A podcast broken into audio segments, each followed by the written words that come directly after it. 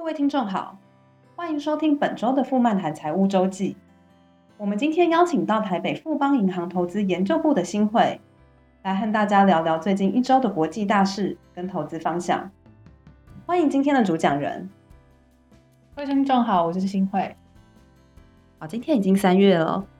那日本樱花季也就要开始了，相信很多听众朋友都已经有规划了。新会，我看到二月二十三号日元对新台币的汇率。已经跌到了零点二零九七元的低点。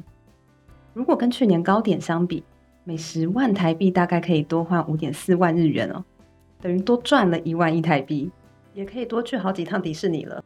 那日元最近一直贬值，新会有没有建议我们听众朋友再追加一下呢？呃，的确是的哦。相较于其实像美国经济动能是来得比较好，那一月的通膨其实是高于市场预期哦。那日本是少数目前还在维持。这个宽松货币政策的国家哦，所以相形之下，它的货币也会来得比较弱。不过也因为最近的这个日元贬势，所以也引发了一些负责外汇市场的财务省官员这边有释出一些口头上的干预哦。比如说，我们看到像日本的这个财务大臣哦，铃木俊一，其实他在二月二十号的时候，其实他也有说，就是日本政府这个。部分会持续高度的在关注外汇市场的走势哦。那之前其实另外一位的财务省官员，其实他成田真人也有提到，就是说关于最近日元这个快速波动的这个现象。那有一部分他觉得是来自于这个基本面的这个因素。那当然我们知道，比如说像美国之前有升息，那日本是少数维持货币政策还是偏宽松的这个国家，所以它的确有一些基本面的这个因素。那还是有一部分他觉得是来自于投机性的这个仓位，所以他也觉得如果必要的话，财务省这个部分是不会犹豫的，他们也会对外汇市场采取一些比较适当的措施哦。那整体来看的话，其实我们看到包含像是最近日元的这个空仓，其实基本上是在一个相对高点这样一个位置哦。那再加上日本央行其实目前非常关注的这个指标，就是在今年的这个劳资谈判。那劳资谈判主要就是谈说，哎，要不要加薪？那加薪数据当然是日本央行非常重视的指标。那数据如果是来的比较好的情况之下，其实央行应该也是有机会要考虑要结束这个。行之已久的这个负利率政策，那这个部分的话，其实空头出场，再加上货币政策转向这两个重要的因子哦，基本上都会比较有利日元后续这个止跌反弹的机会哦。听起来想换日元的朋友，可以在这段时间分批换一下，等到三月底春季劳资谈判结束，如果政策转向，可能就没有这么优惠了。接下来想请问新会。最近的债市走势好像比较温吞，是为什么呢？嗯，的确是哦。那我们先从全球债券开始看。那呃，最近的这个全球债券其实包含像是在英国跟加拿大，其实都有释出相关的发言。那英国的这个央行总裁 Baily 其实他就有提到，他说不，他觉得不必然需要通膨是跌到两 percent 的这种目标。那他才要开始启动降息哦，所以它是一个偏鸽派的发言。那另外一方面，在加拿大的部分，其实通膨数据也是比较好的。一月的这个通膨年增率是二点九 percent，那比预期的三点三是三点三 percent 是来得低哦。所以换句话说，其实在全球债券当中，英国跟加拿大表现都比美国的公债来得好。那我们回到美国公债的部分哦，那。美国的这个一月的核心通膨月增率是零点四个 percent，那也是八个月以来的最大升幅哦。所以这也导致了利率市场是在下调降息预期这个部分哦。那目前的利率市场是预期这个联准会首次降息的时间点会落在二零二四年的六月，其实是一个往后延这样的现象。那虽然整体来说，其实通膨是来得比较高哦，但是大方向我们来看的话，其实通膨逐渐放缓，那利率政策由紧转松这样的大方向是没有改变的，所以这对于中长期的债市投资机会还是有利的。那我们再来看这个投资等级债的部分，我们统计了一下哦，从二零一七年到二零二三年。那每年各月的美元投资等级债的发行情形，那单月来看的话，其实是发行量以三月、五月跟九月是比较高的。那各季度来看的话，其实第一季的发行量会是四个季度当中最高的一季哦。那第四个季度会是偏低的这样的水位哦。所以可以稍微留意一下发行量偏高这样一个因子，可能会让这个美元投资等级债的殖利率最近期可能都还是会维持一个偏高档这样的这个水位哦。那投资人倒是可以留意一下，利率反弹的时候，债券价格是比较便宜的，所以就是可以掌握一下债券价格偏便宜这样一个投资机会的时间点哦。谢谢新会和我们分享观点哦。啊，这样听起来，债券是还有投资机会的。那这样的话，想要问新会，呃，有没有觉得什么产业是可以建议我们听众朋友注意一下呢？呃，举例来说，我觉得有两个产业是各自都有不同的机会哦。那分别是通讯业跟金融业的部分。那通讯业第一个，它本身的优势在于说它的现金流量是比较稳定的。那营收来源它大部分都是一个国内导向的一个呃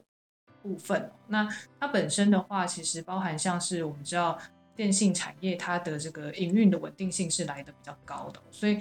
当你使用一个手机，如果你电信商的这个服务你是满意的话，其实你会持续的使用下去。那再加上五 G 的这个覆盖率其实是逐步增加的，所以对于未来的电信商营收成长都是偏有利的。那第二个点是来自于这个美国十一月其实就要举行总统大选那如果到时候包含像是在美中的角力、地缘政治的因素这个部分。又旋风再起的话，其实因为电信商它本身是一个以国内的营收导向为主的产业哦，所以它比较不会受到国际纷争的影响。那第三个点的话是这个电信债它本身的殖利率相对于大盘这个彭博巴克莱美投资等级债指数是来得略高的，所以它会有一定程度的收益优势哦。好金融业的部分哦，美国的三大金融监理机构联准会、联邦存保机构跟货币监理署，二月中的时候就有暗示哦，会重点关注在商业不动产贷款这个部分哦。那比率的话，就是商业不动产贷款相对于资本的这个比率，如果是来到三倍以上的银行哦，会是重点关注的焦点。那特别是在过去三年的贷款增额是超过五十个 percent 的银行哦。那我们以美国美元投资等级银行债的指数来看，那其中绝大多数其实是以大型银行为主哦。那大型银行的优势在于说，它本身的放款区域是比较分散的，那营收来源也比较多元，以及每半年它就要参加一次。呃，联准会压力测试的检查哦，所以大型银行整体来说，它的体质会比中小型银行来得好哦。那相形之下，其实中小型银行、区域型银行，它就比较容易会触及这个标准哦，也是后续需要持续进行关注的部分哦。那我这边先帮大家小结一下，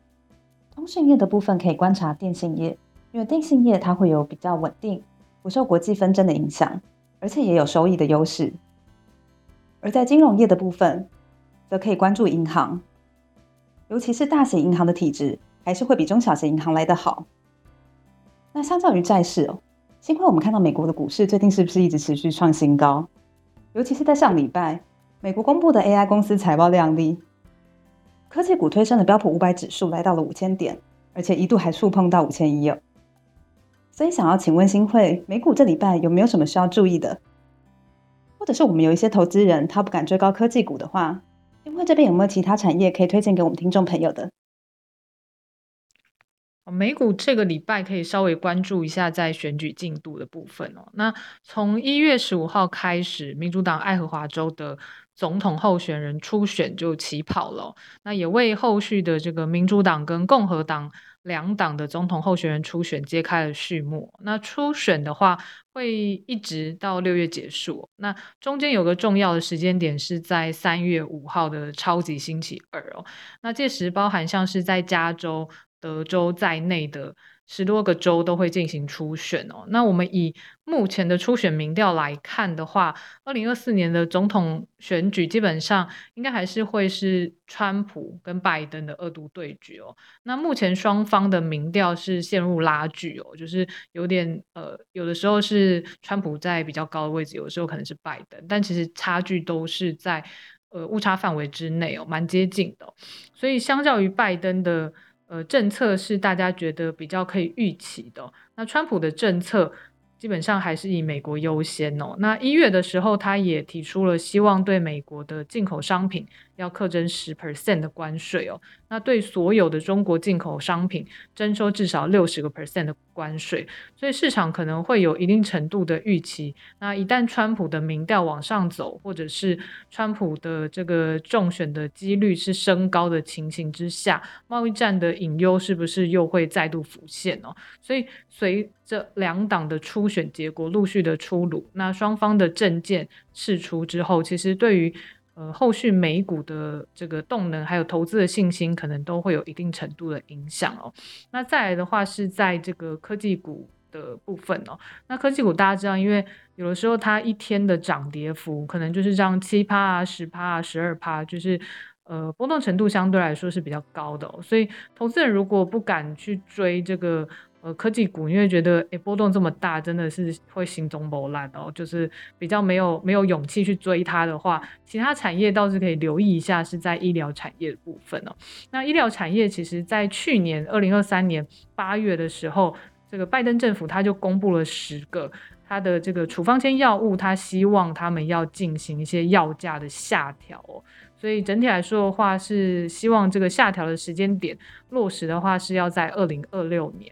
那整体的流程是这样的，在去年八月提出这个相关药物之后，那在今年二零二四年的二月一号的时候，美国的联邦医疗保险跟补助机构哦，其实它就有提出了这个初步的报价。那相关的药厂，如果你是有在名单上面的这个药厂，你是要在三月二号之前，那你就要跟政府回答说，诶，你是要接受报价，还是你觉得这个价格不太合理，你想要提出还价？那这样一个整体来说，它会进入一个协商谈判的流程哦。那整个流程的话，预计是要在今年的八月会结束哦。所以换句话说，其实短线上，其实医疗股可能会受到一些药价协商的进展是比较波动的。不过也因为这个消息，其实从去年就开始陆续的发酵，所以市场有着一定程度的预期哦。那各药的药价下调幅度，预估可能会落在三十五到五十个 percent 之间哦。所以如果最后出来的结果是没有高于这个预期的范围